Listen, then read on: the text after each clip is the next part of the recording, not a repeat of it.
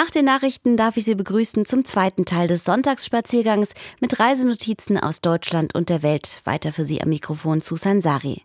Wir machen uns in diesem zweiten Teil auf in das Stadtviertel La Comuna 13, La Comuna 13 in Medellin, der Millionenstadt in Kolumbien. Und es geht in ein Refugium vor ganz, ganz besonderer Kulisse, dem Slevogthof im südpfälzischen Leinsweiler. Und wir machen uns auf den Weg und besuchen eine junge Griechin in Thessaloniki, die uns mehr über die traditionelle Kunst des Webens zeigt. Wir starten aber zunächst im südpfälzischen Leinsweiler vor traumhafter Kulisse aus Weinbergen, Wäldern und mittelalterlichen Burgruinen. Das frühere Refugium ist hier des impressionistischen Malers Max Levogt. Berühmt wurde dieses Anwesen, weil es der Künstler mit Wand- und Deckenmalereien ausschmückte. Heute ist der Slevogthof eher ein Sanierungsfall, denn seit mehr als zehn Jahren liegt er im Dornröschenschlaf. Jetzt will ihm ein Architekt zu altem Glanz verhelfen. Dieser Spezialist für Denkmalschutz, der hat unserem Autor Patrick Seibel die Türen geöffnet. Thorsten Holch, Architekt und neuer Gutsherr auf dem Slevogthof, öffnet die Tür vom Vorraum zum Garten. Im kleinen Hof zwischen den drei Gebäudeflügeln leuchtet ein großer Kastanienbaum im Nachmittagslicht. Der Boden ist übersät von grünen und gelben, stacheligen Hüllen. Imposanter Baum, der sicherlich so alt ist wie der Wiederaufbau, um die 200 Jahre alt. Eine edle Kastanie, die wundervoll noch trägt. Und hier auch wieder der Blick in die Rheinebene vom Garten aus. Sanfte Hügel, Hänge mit Weinreben, der Blick geht ins Offene. Am Horizont bläulich Odenwald und Schwarzwald. Max Levogt hat diesen Hof geliebt. Hier hat der vielseitige Künstler den zauberhaften pfälzischen Landschaften Denkmäler gesetzt. Das Anwesen wurde im frühen 19. Jahrhundert wiedererrichtet auf den Grundmauern eines mittelalterlichen Meierhofs. Ja, hier sieht man äh, sehr schön am Wohnhaus, am Eingang über der Tür die Jahreszahl 1828, wo der Wiederaufbau des ehemaligen Meierhofes äh, folgte. Dieser gehörte zur Burg Neukastell, einige hundert Meter weiter oberhalb auf dem Bergrücken. Slevogt kaufte ihn im Jahr 1914 und baute ihn weiter aus. Aber ganz interessant hier den Abortärger von Max Slevogt, den er sich in den 1910er Jahren selbst gebaut hat, also WC mit Blick in die Rheinebene. Dem alten Bestand fügte Max Levogt spielerische und sinnliche Elemente hinzu, wie auch die steinernen Putten im Garten und auf der Terrasse. Die Familie residierte hier in den Sommermonaten durchaus herrschaftlich. Und auch nach dem Tod Slevogts führte seine Tochter den landadeligen Lebensstil fort. Das hat mir wahnsinnig imponiert. Sieben Angestellte haben die gehabt, Gärtner, Mädchen für die Kühe und für den Wingert und dazu noch Taglöhner von den Dörfern. Also ein Mordspersonal war für mich total neu sowas. Ne? Charlotte Theisinger erinnert sich an die 1930er Jahre. Ihr Vater war von den Nazis als zweiter Bürgermeister von Augsburg abgesetzt worden und mit seiner Familie nach Leinsweiler gezogen, in das frühere Armenhaus des Dorfs. Charlotte war als Kind regelmäßig zu Gast auf dem Slevogthof. Heute ist die ehemalige Lehrerin 95 Jahre alt. Im Wohnzimmer ihres Hauses, nur wenige hundert Meter vom Gutshof entfernt, erzählt sie von ihrer Freundschaft mit Max Levogts Enkelin Nina. Für uns furchtbar interessant, weil sie so viel erzählt hat von München, vom großen Leben in München, was für uns ganz fremd war. Und meine Mutter hat immer gesagt, sie hat die Fantasie ihres Großvaters auf andere Weise. Nina kam regelmäßig in den Sommerferien, da lebte ihr berühmter Großvater schon nicht mehr. Er starb während eines schweren Gewitters im September 1932 an Herzversagen hier auf dem Hof, nur zwei Monate später gefolgt von seiner Frau Nini. Die Einheimischen schauten hinauf zu denen da oben im Künstlerdomizil mit einer Mischung aus Bewunderung, Scheu und Neugier. Bei der Beerdigung Slevogts auf dem kleinen Familienfriedhof unter Bäumen unweit des Anwesens seien einige durch den Wald hinaufgeschlichen und hätten versteckt hinter Bäumen die Beisetzung verfolgt, erzählt man sich noch heute im Dorf. Nach dem Tod des Malers nutzte seine Tochter mit ihrer Familie das Anwesen zunächst weiter als Sommerdomizil. Slevogts Enkelin Nina und Charlotte freundeten sich von Jahr zu Jahr mehr an. Charlotte erinnert sich gern zurück an unbeschwerte Momente. Mit viel Abenteuer natürlich, der tolle Garten und dann hatten sie ein Schwimmbad und dann ganz toll. Ne? Und es ging ganz steil rein, nur mit so einer Metallleiter. Und das ist sicher noch da, denke ich. Ne? Es ist wirklich noch da. Thorsten Holch zeigt auf eine steinerne Umrandung, halb versteckt unter Bäumen und abgedeckt mit einer verwitterten blauen Plane. Ja, hier sehen wir zumindest, stellen wir uns vor, unter der Folie der Swimmingpool, den Max Levogt hier gebaut hat. Das war früher sicher keine bewaldete Zone, sondern eine Sonnenwiese. Es gibt auch ein Gemälde, wo ich meine, dass er diesen Ort gemalt hat. Vom schönen Leben auf dem Gutshof über dem Dorf erzählen auch Fotografien Slevogts im Bademantel mit seiner Familie im Garten. Für die Enkelin Nina und ihre Freundin waren Haus und Garten später dann ein großer Abenteuerspielplatz. Sie hat im Turm geschlafen, die Nina, und da sind wir natürlich da in der Turm auf der Speicher und es war halt für uns Abenteuer pur. Ne? Und sie ist überall mit uns hin. Das war vor, also im Krieg dann. Wir schreiten durch den Garten, vorbei an Hecken, Bäumen, schauen hinunter ins hügelige Tal, in dessen Weiten sich die Rebenlandschaften verlieren, flicken Teppiche aus Gelb, Grün und Brauntönen. Darüber ein marmorierter Himmel mit rasch wechselnden Lichteinflüssen. Der Terrassengarten, den alten Gehölzen, den Turm und der sicherlich noch aus dem Mittelalter stammenden Stützmauer. Der Gutsherr führt uns vorbei am Weißen Turm und entlang der südlich liegenden Balkonbalustrade hinein ins Haus. Dort warten die berühmten Wand- und Deckengemälde Max Levogts, aber auch das weniger bekannte Werk eines befreundeten Künstlers. Sehr kleine Gruppe sind, können wir das Orlik-Zimmer auch gut besichtigen. Emil Orlik, geboren 1870 in Prag, war Maler, Porträtzeichner, Grafiker, Fotograf. Er war sehr gut mit Slevogt befreundet. Künstlerisch geprägt hatten ihn auch Reisen nach Japan und Ostasien.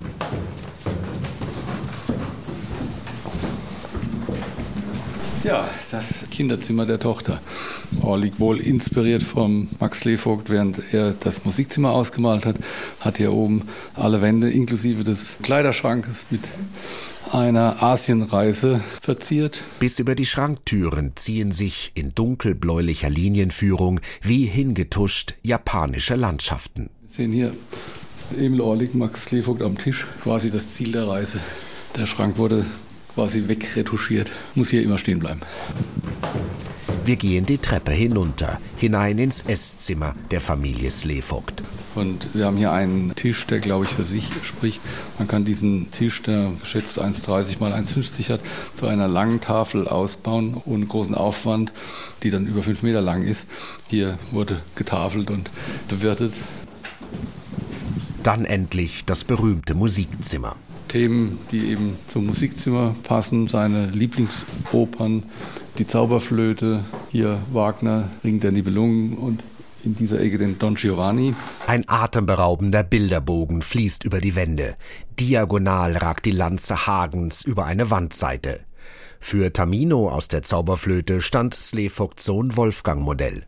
Don Giovanni trägt die Züge des portugiesischen Opernstars Francisco d'Andrade. Hier in einer historischen Aufnahme vom Anfang des 20. Jahrhunderts. Ihm widmete Slevogt eines seiner berühmtesten Bilder, das Champagnerlied oder Der weiße D'Andrade. Der Sänger wurde ein guter Freund, war oft zu Gast auf dem Anwesen. Slevogt, dessen alter Flügel hier noch mitten im Zimmer steht, war ein guter Musiker und Sänger.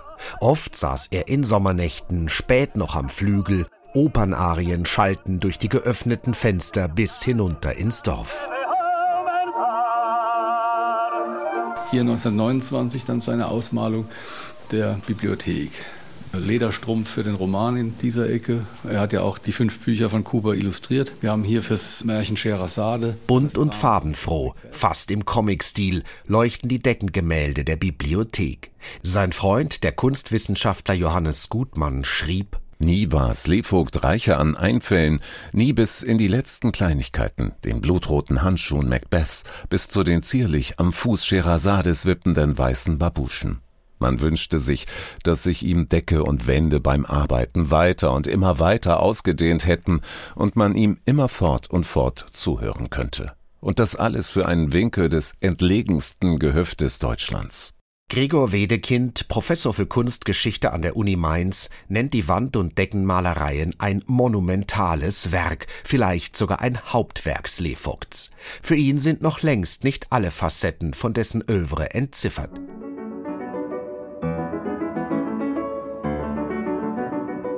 Die alten Mauern bergen nicht nur Kunstwerke, sondern auch die Geschichte einer Familie, der das Erbe Max Levogts aus den Händen glitt. Mit verschiedenen Gastronomieprojekten hielten sie den Hof noch jahrzehntelang über Wasser. Anfang der 1970er Jahre erwarb das Land Rheinland-Pfalz 120 Gemälde von Slevogts Tochter für den Spottpreis von 150.000 D-Mark und eine monatliche Rente von 5.000 D-Mark. Als schließlich die Slevogt-Enkelin Nina und ihr Ehemann auf dem Gutshof alt geworden waren, erschlich sich ein Hochstapler ihr Vertrauen. Der Kunststudent ohne Abschluss führte Besucher durch die Räume und wurde verurteilt, weil er aus dem Hofarchiv Zeichnungen und Grafiken entwendete. Ich weiß nur, dass er, äh, glaube ich, vier Jahre dafür ein sitzen musste. Vor Gericht beteuerte der Angeklagte seine Unschuld, aber die Richter glaubten ihm nicht, dass er die Bilder vom mittlerweile verstorbenen Ehemann Ninas geschenkt bekommen habe. In Landau wurde erzählt, in Gasthof Bäuerlein hat mit Skizzenbüchern bezahlt, so wo er einfach mal so Blätter rausgerissen hat ne? und ganz wilde Geschichten. Wer den Slevogthof betreten darf, geht auf eine Zeitreise.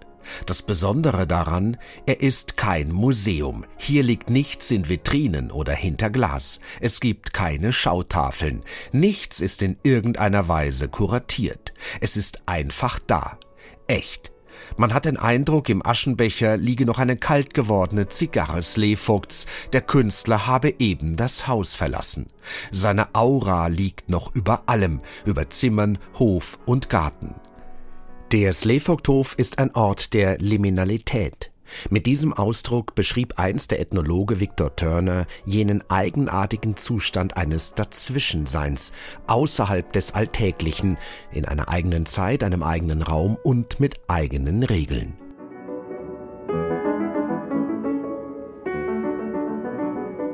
Um den Slevogthof rankten sich bis heute Geschichten, Mythen und Legenden. Im Jahr 33, als wir hierher nach Leinsweiler kamen, kam eine alte Bauersfrau zu meinem Vater und hat gesagt, da oben ist alles wie im Roman, bloß ist wahr. Im südpfälzischen Leinsweiler dort liegt vor ganz, ganz besonderer Kulisse das frühere Refugium des impressionistischen Malers Max Slevogt und Patrick Seibel, der war für uns dort. Musikalisch entführt es uns nun langsam über den Ozean Richtung Venezuela, Kolumbien, wo man die Gaucho-Musik hört. Hier hören wir einen Solo-Gitarristen in einer Komposition von Ignacio Figueredo.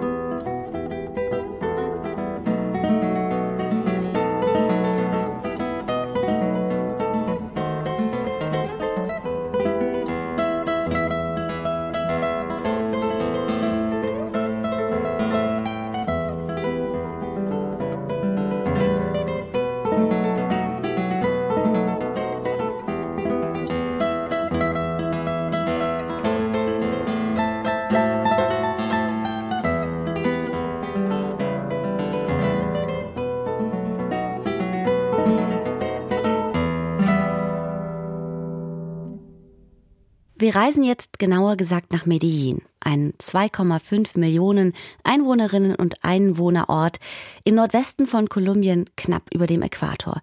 Und von dort hören wir eine Feldaufnahme aus einem kolumbianischen Dorf im Hochland 200 Kilometer nördlich von Medellin.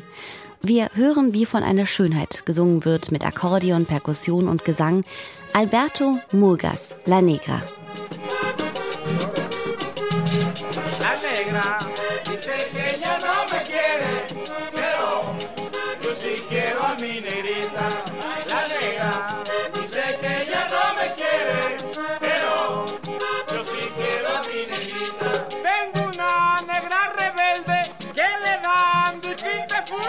Pero lo que yo prefiero es cuando besa con locura. La negra dice que ella no me quiere, pero yo sí quiero a mi negrita. A esta pantera rabiosa yo le trame una trampa. Resultó ser muy celosa, pero ya la tengo mansa. La negra dice que ella no me sí quiero a mi negrita.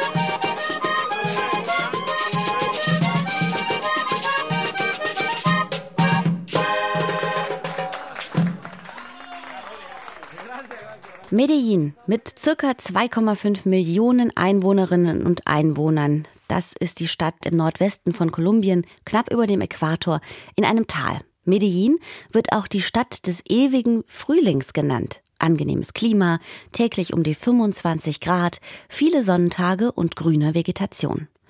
Es war aber auch eine der Städte, die zum Zentrum des Drogenkrieges in Kolumbien wurden, denn Pablo Escobar stammt von dort und baute dort sein Kokaingeschäft auf. Lange war die Stadt in der Hand von Narcos. In bestimmten Vierteln waren Gewalt, Mord und Kriminalität weit verbreitet und Armut gibt es an den Stadträndern immer noch sehr viel. Ein positives Beispiel ist das Viertel La Comuna 13, La Comuna 13 im Nordwesten der Stadt. Hier hat der Staat eingegriffen, viel investiert, den Menschen eine Zukunft gegeben und Touristinnen und Touristen angelockt. Julian Ignatovic, der war für uns dort. Eh, bueno, mucho gusto, ¿cierto? Mi nombre es Jed Graf, eh, soy artista de graffiti acá de la Comuna 13. Graffiti-Künstler Jazzgraf steht in seinem kleinen Geschäft und zeigt auf das Kunstwerk an der Wand. Das bunte Gesicht einer Frau, zusammengesetzt aus Häusern und Straßen. Es erzählt die Geschichte der Nachbarschaft, in der der Künstler wohnt und arbeitet. La Comuna Trece. Vemos en el lado izquierdo que todo es un poco oscuro, todo es un poco como tenebroso. Links ist unsere Vergangenheit. Alles ist dunkel. Die Türen sind verschlossen. Wegen der Gewalt konnten wir kaum auf die Straße gehen. So haben wir gelebt. Und rechts das Heute. Der Gegensatz. Mehr Licht, mehr Leben, mehr Farbe. Die Türen sind jetzt offen und Menschen aus der ganzen Welt kommen hierher. Un poco más de vida, un poco más de luz, vemos que algunas de las puertas están abiertas, ¿cierto? Das Stadtviertel hat sich in den vergangenen 15 Jahren extrem gewandelt, von einem der gefährlichsten Orte der Welt zu einer geschäftigen und fröhlichen Gegend. Wenn man hier früher auf die Straße gegangen ist, musste man aufpassen, dass einen keine Kugel trifft oder sowas. Früher musste Jazzgraf täglich um sein Leben fürchten. Heute arbeitet er als Künstler und verkauft Klamotten mit seinen Bildern darauf.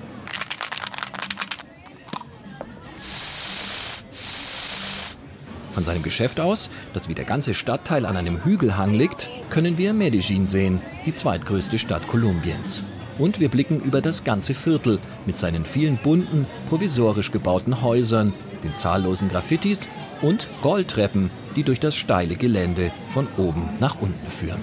El año 2012 hicieron proyectos aquí escaleras eléctricas. 2012 haben sie begonnen, Rolltreppen und Mauern hier zu bauen. Und wir begannen auf den Wänden unsere Geschichten zu erzählen. Alles lebt durch unsere Wandmalereien und es gibt Graffiti-Touren für Touristen. Viele Leute kommen, um die Veränderungen zu sehen. So ist das heute einer der meistbesuchten Orte in Medellin. Y así fue como, como hoy en día ese lugar es uno de los más visitados en la ciudad de Medellín.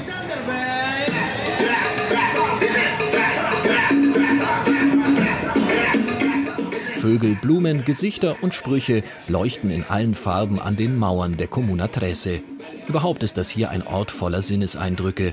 Auf der Straße spielen Kinder, Jungs tanzen zu Hip-Hop, es riecht nach gegrilltem Fleisch und Touristen wie Claudia fotografieren das Geschehen. Bueno, estoy aquí conociendo por primera vez con mi familia. Ich bin hier mit meiner Familie zum ersten Mal. Wir leben im Osten Kolumbiens. Ich finde die Geschichte des Ortes hier sehr interessant. Das schlechte Bild der Vergangenheit ist überwunden. Jetzt können wir das Ambiente und die Gemeinschaft genießen. Años atrás, sino apoyar también a, a esta comunidad que es tan bonita.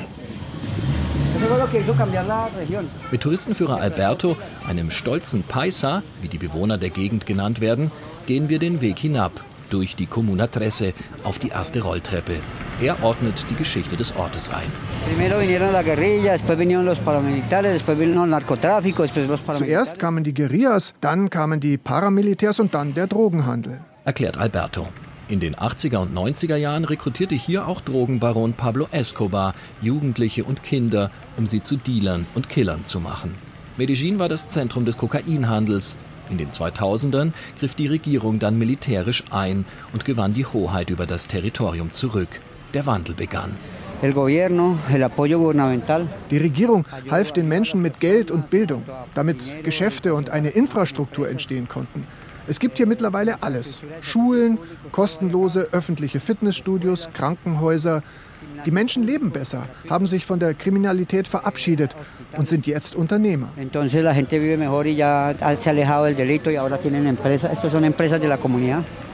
Am Fuß der ersten Rolltreppe riecht es nach Kaffee. Kolumbien ist Kaffeeland. Wir biegen einmal ab und tatsächlich, in der nächsten Ecke befindet sich ein Kaffeegeschäft. Die junge Frau hinter der Theke stellt sich als Alejandra vor. Sie ist Mitbesitzerin des Ladens. Wir sind ein Familienunternehmen und haben uns vor vier Jahren gegründet. Zuerst gab es nur dieses eine Stockwerk. Jetzt hat unser Haus drei Stockwerke. Wir haben Kaffeeröster, Maschinen und Mühle und mittlerweile sogar unsere eigene Kaffeemarke.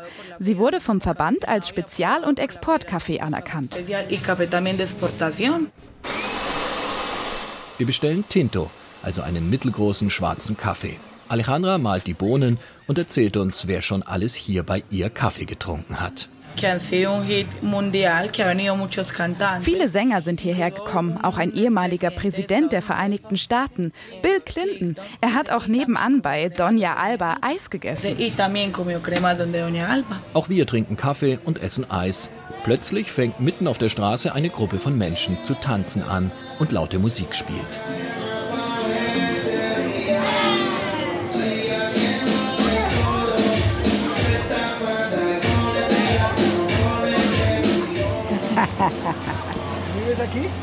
Wir fahren weiter auf den längsten Rolltreppen der Welt nach unten. Mit den sechs Elementen geht's 384 Höhenmeter bergab in gerade mal sechs Minuten. Alberto zeigt auf die Wohnhäuser ringsherum. 12.000 Menschen leben hier, an vielen Ecken wird gebaut. Den Menschen hier geht es immer besser. Sie investieren auch in die Infrastruktur. Der Staat unterstützt. Wasser, Elektrizität, Telefonleitungen, Internet, all das gibt es mittlerweile. Das ist die Arbeit von allen. Dieses Projekt ist ein Vorbild für die Welt. Friede statt Gewalt, Arbeit statt Kriminalität.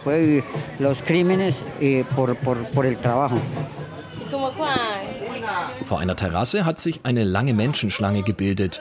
Lächeln, lächeln, ruft eine Männerstimme.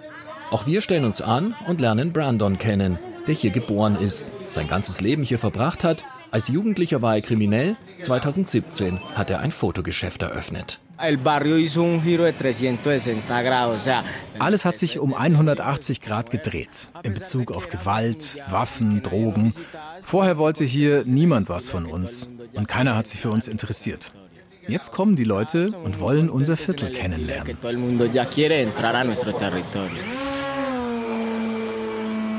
Brandon lässt eine Drohne steigen. Das Pärchen, das sich auf der Terrasse fotografieren lässt, streckt die Arme in die Höhe und jubelt. Auch wir machen ein Drohnenfoto von weit weg mit den Häusern, Geschäften, Rolltreppen, Graffitis, Fahnen und Menschen im Hintergrund. Wir drucken es aus. Parse, Freund, steht groß darauf. So ist das hier. Die Welt zu Gast bei Freunden in La Comuna Trece.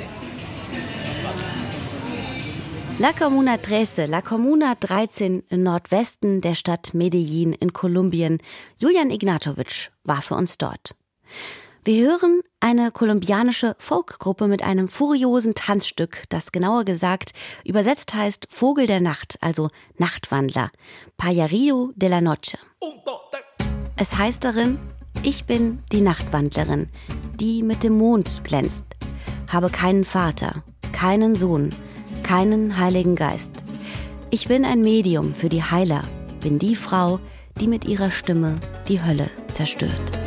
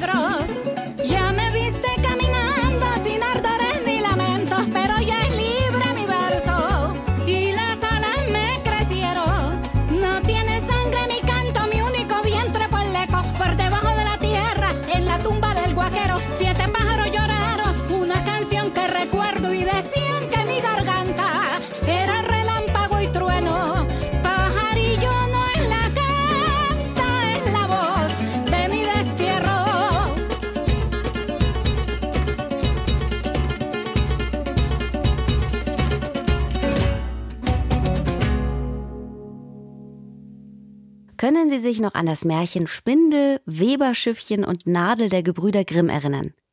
Darin geht es natürlich genau um das, was der Titel gesagt hat, nämlich es geht um Fleiß und Arbeit durch die Webekunst.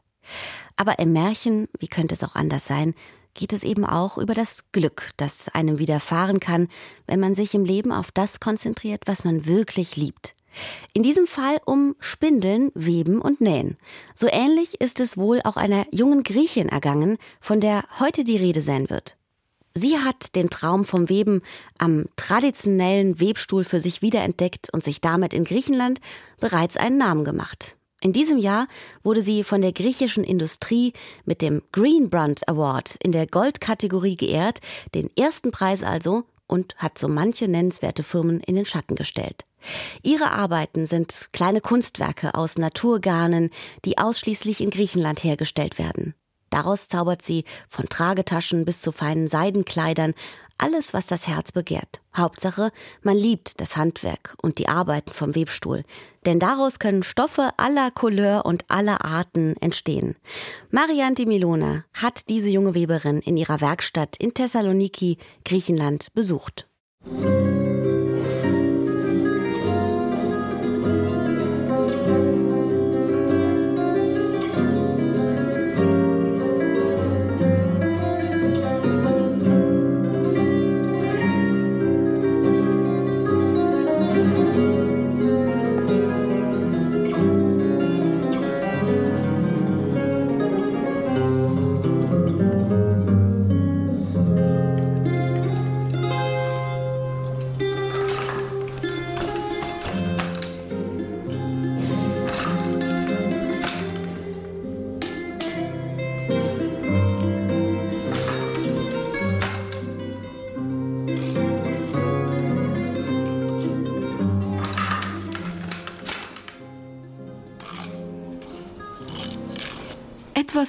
ungewöhnlich, nicht wahr?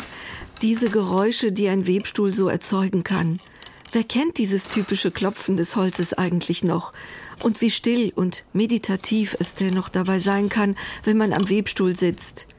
Das sind meine ersten Gedanken, als ich die Werkstatt von Meropi Ververi betrete und sie bei der Arbeit beobachte. Die junge Weberin arbeitet gerade an einer Auftragsarbeit. Και είναι και παραγγελία και αγαπώ και τα χρώματα θυμίζουν ich sitze an einem Weihnachtsgeschenk für einen Privatkunden. Das wird eine Stola in Weinrot werden. Schön weihnachtlich mutet die Farbe an, oder?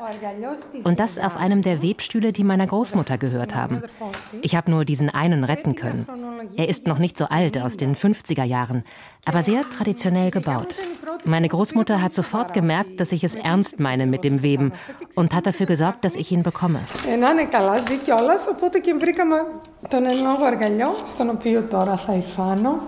Ihre Leidenschaft für die Arbeit am Webstuhl entwickelt Meropi bereits im Kindsalter.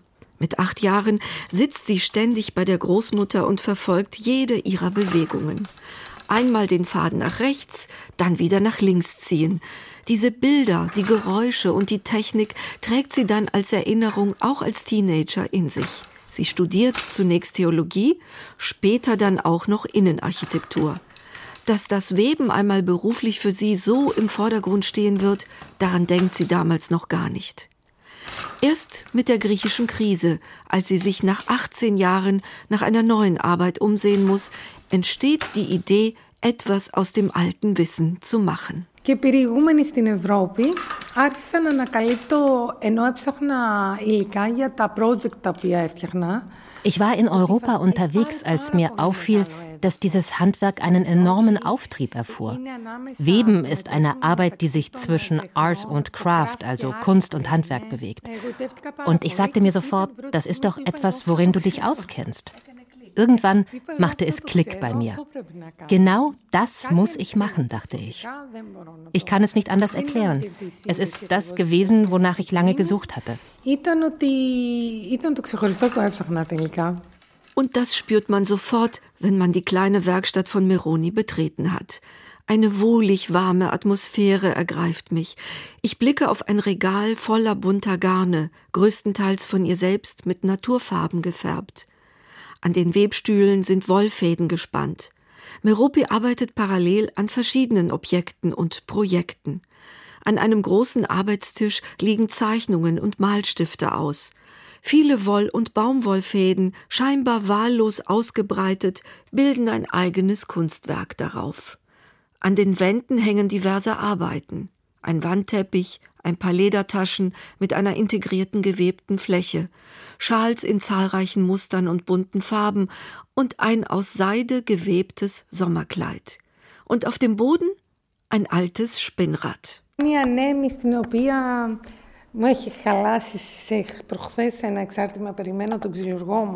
Im Augenblick ist es defekt und ich warte auf den Schreiner, der es mir wieder instand setzen wollte.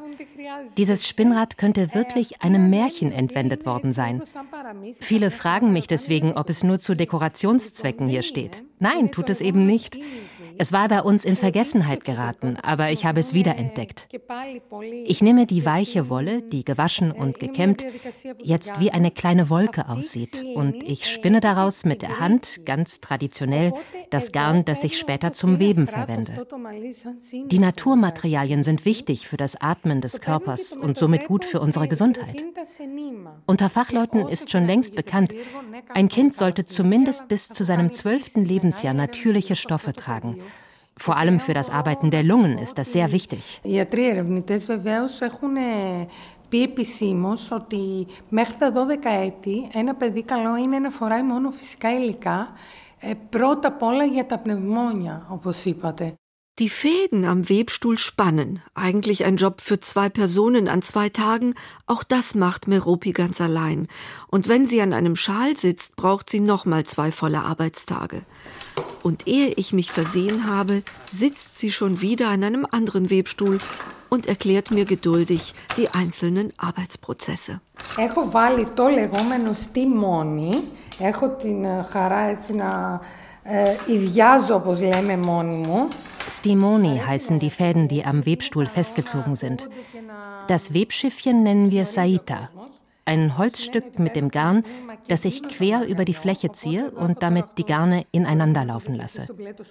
Dann ziehe ich mit dem Kamm die durchgezogenen Fäden zusammen. Ich habe auf dem Boden zwei Hebel, auf die ich abwechselnd mit dem linken und dem rechten Fuß trete. So hebt oder senkt sich die Fadenreihe auf dem Webstuhl und ich kann den Querfaden wieder von der einen zur anderen Seite ziehen. So entsteht ganz langsam ein gewebter Stoff Διασταυρώνεται το υφάδι μου, το οποίο συγκεκριμένη περίπτωση είναι έτσι ένα ωραίο κόκκινο πορτό, και δημιουργεί το ύφασμα. Meropi Ververi zeigt mir aber auch einen tragbaren Webstuhl. Der ist zusammengeklappt, vielleicht nur 30 Zentimeter breit und einen Meter lang. Mit dem fährt sie regelmäßig zur inzwischen über 90 Jahre alten Großmutter, um sich in weitere Techniken einweisen zu lassen. Oder sie nimmt ihn mit zu Seminaren und hält Vorträge über das traditionelle Handwerk. Schließlich ist die Technik überall gleich, ob auf dem tragbaren oder großen stehenden Webstuhl. Στην Ελλάδα στοχεύω πάρα πολύ ich erhoffe mir, dass die Griechen das Weben für sich wiederentdecken. Das ist ein großes Ziel, das ich verfolge. Es geht mir nicht nur um den Verkauf. Ich betreibe natürlich auch Handel damit. Klar erhalte ich Aufträge aus dem In- und Ausland. Doch viel wichtiger als das ist mir, die Menschen dafür zu sensibilisieren, wie viele Dinge man am Webstuhl selbst herstellen kann. Von dünnen Nähstoffen bis hin zu dicken Wolldecken, wie einst zu Großmutters Zeiten.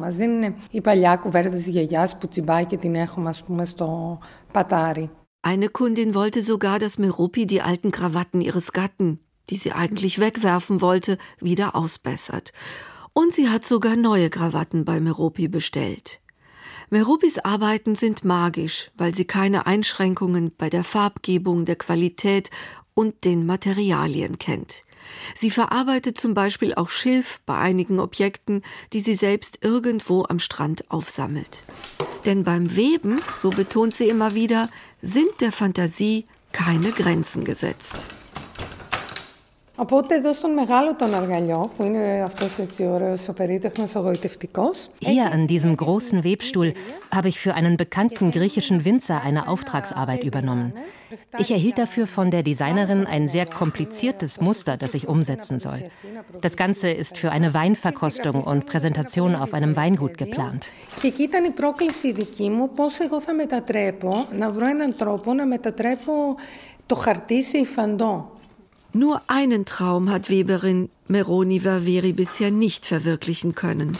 Seidenraupen selbst zu züchten, um ihr eigenes Seidengarn zu spinnen. Denn dafür braucht es bekanntlich Maulbeerbäume und vermutlich dabei mehr als zwei. In einer Stadt wie Thessaloniki kein leichtes Vorhaben. Aber noch hat sie dabei nicht zu Ende gedacht.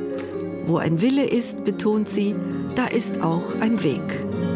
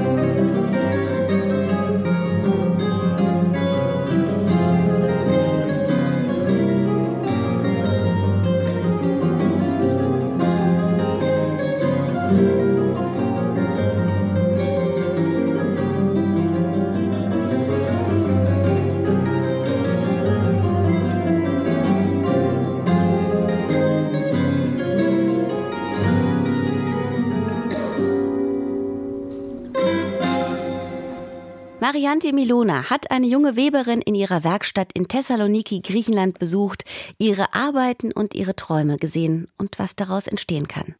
Wir bleiben noch einen kleinen Moment in Griechenland mit einem griechischen Volkslied von Pantelis Pavlidis, der singt in dem Lied Apo Makran Elepuse Ich sehe dich von weitem und es freut sich mein Gesicht. Und je näher du kommst, verstumme ich ganz. Mein Vöglein weiß und rot, welch strahlendes Gesicht. Wenn ich es ansehe, dann bebt die ganze Welt.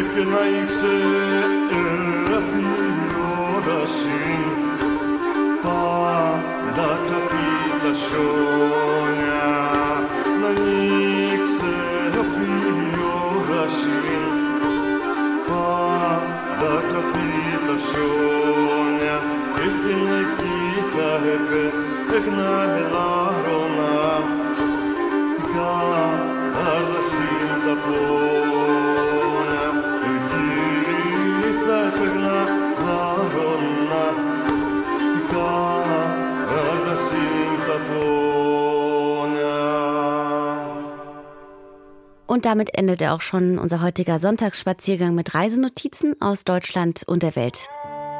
Wenn Sie wollen, dann hören Sie uns wieder am kommenden Sonntag mit neuen Reisenotizen. Am Mikrofon verabschiedet sich Susan Sari.